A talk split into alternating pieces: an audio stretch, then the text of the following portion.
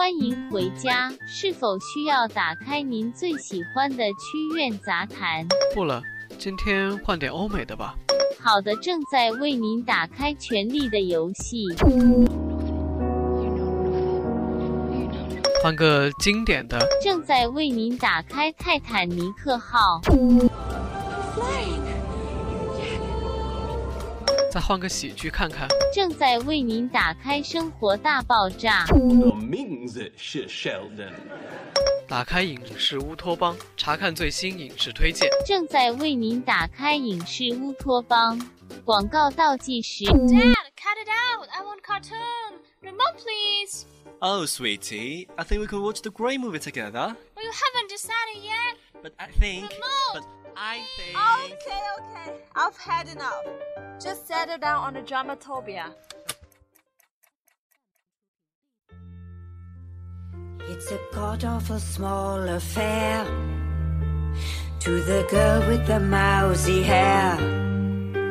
But her mommy is yelling no, and her daddy has told her to go.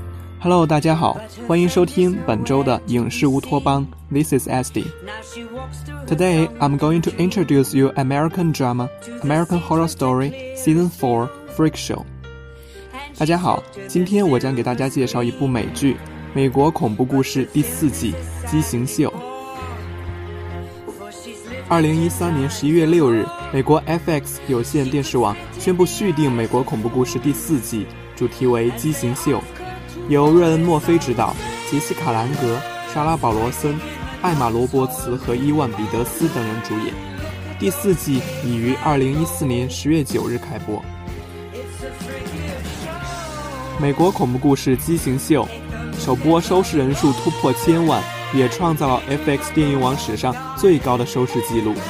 此剧也是兰姨参演的最后一部美剧，是兰姨的收官之作。这一季聚焦了一个由杰西卡·兰格饰演的前德国歌舞演艺明星艾尔莎·马斯领导的由各类人马组成的诡异的表演团体来到佛罗里达州朱庇特市的故事。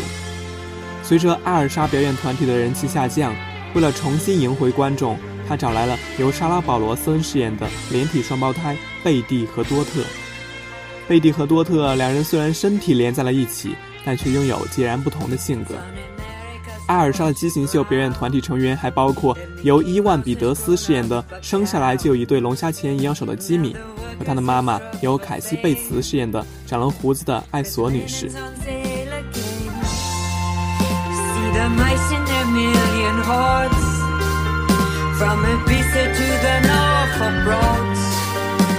Britannia is out of bounds. To my mother, my dog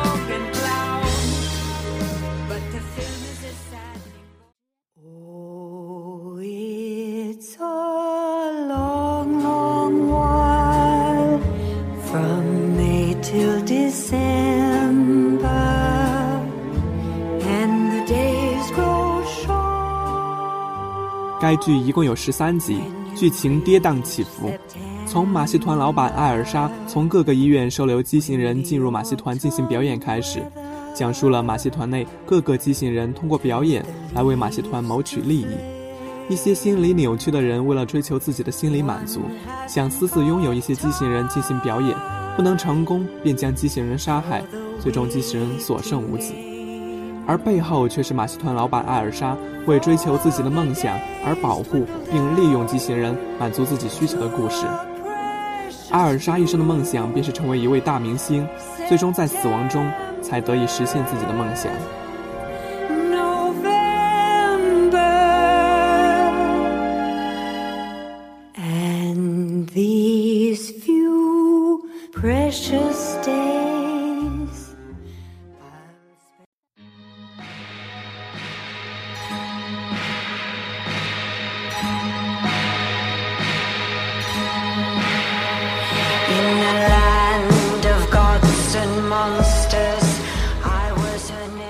一部美剧的剧情在短短几分钟内是无法用有限的语言来表达出来的。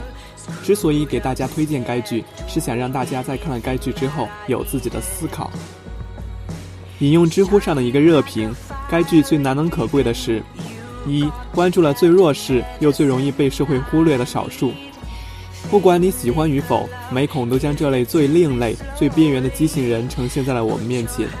刚开始看时，我们可能会对畸形人丑陋的外表感到不太适应，但是到了后来，我们会逐渐习惯了他们的外表，也开始尝试体会他们内心的挣扎。二，给看脸的社会带来了一次重重的打击。剧中长得帅的人多半变态，而长得丑的人却很多招人喜欢。比如颜值爆表的中二少爷，是导演安排在剧中的一个大大反讽，黑色幽默贯穿始终。三，剧情夸张，但是情感真实。每个人物的性格和外表看似都夸张的独一无二，但却都能和自己的某些方面对号入座。如蓝姨对机器人的爱与嫉妒，母性与自私，大力士的无耻和对儿子的愧疚。甚至剧中少爷虽然变态，但也是家庭教育和社会主流价值观碾压下的悲剧等等。有些被定义为畸形的事情，不也时时发生在我们这帮正常人中间吗？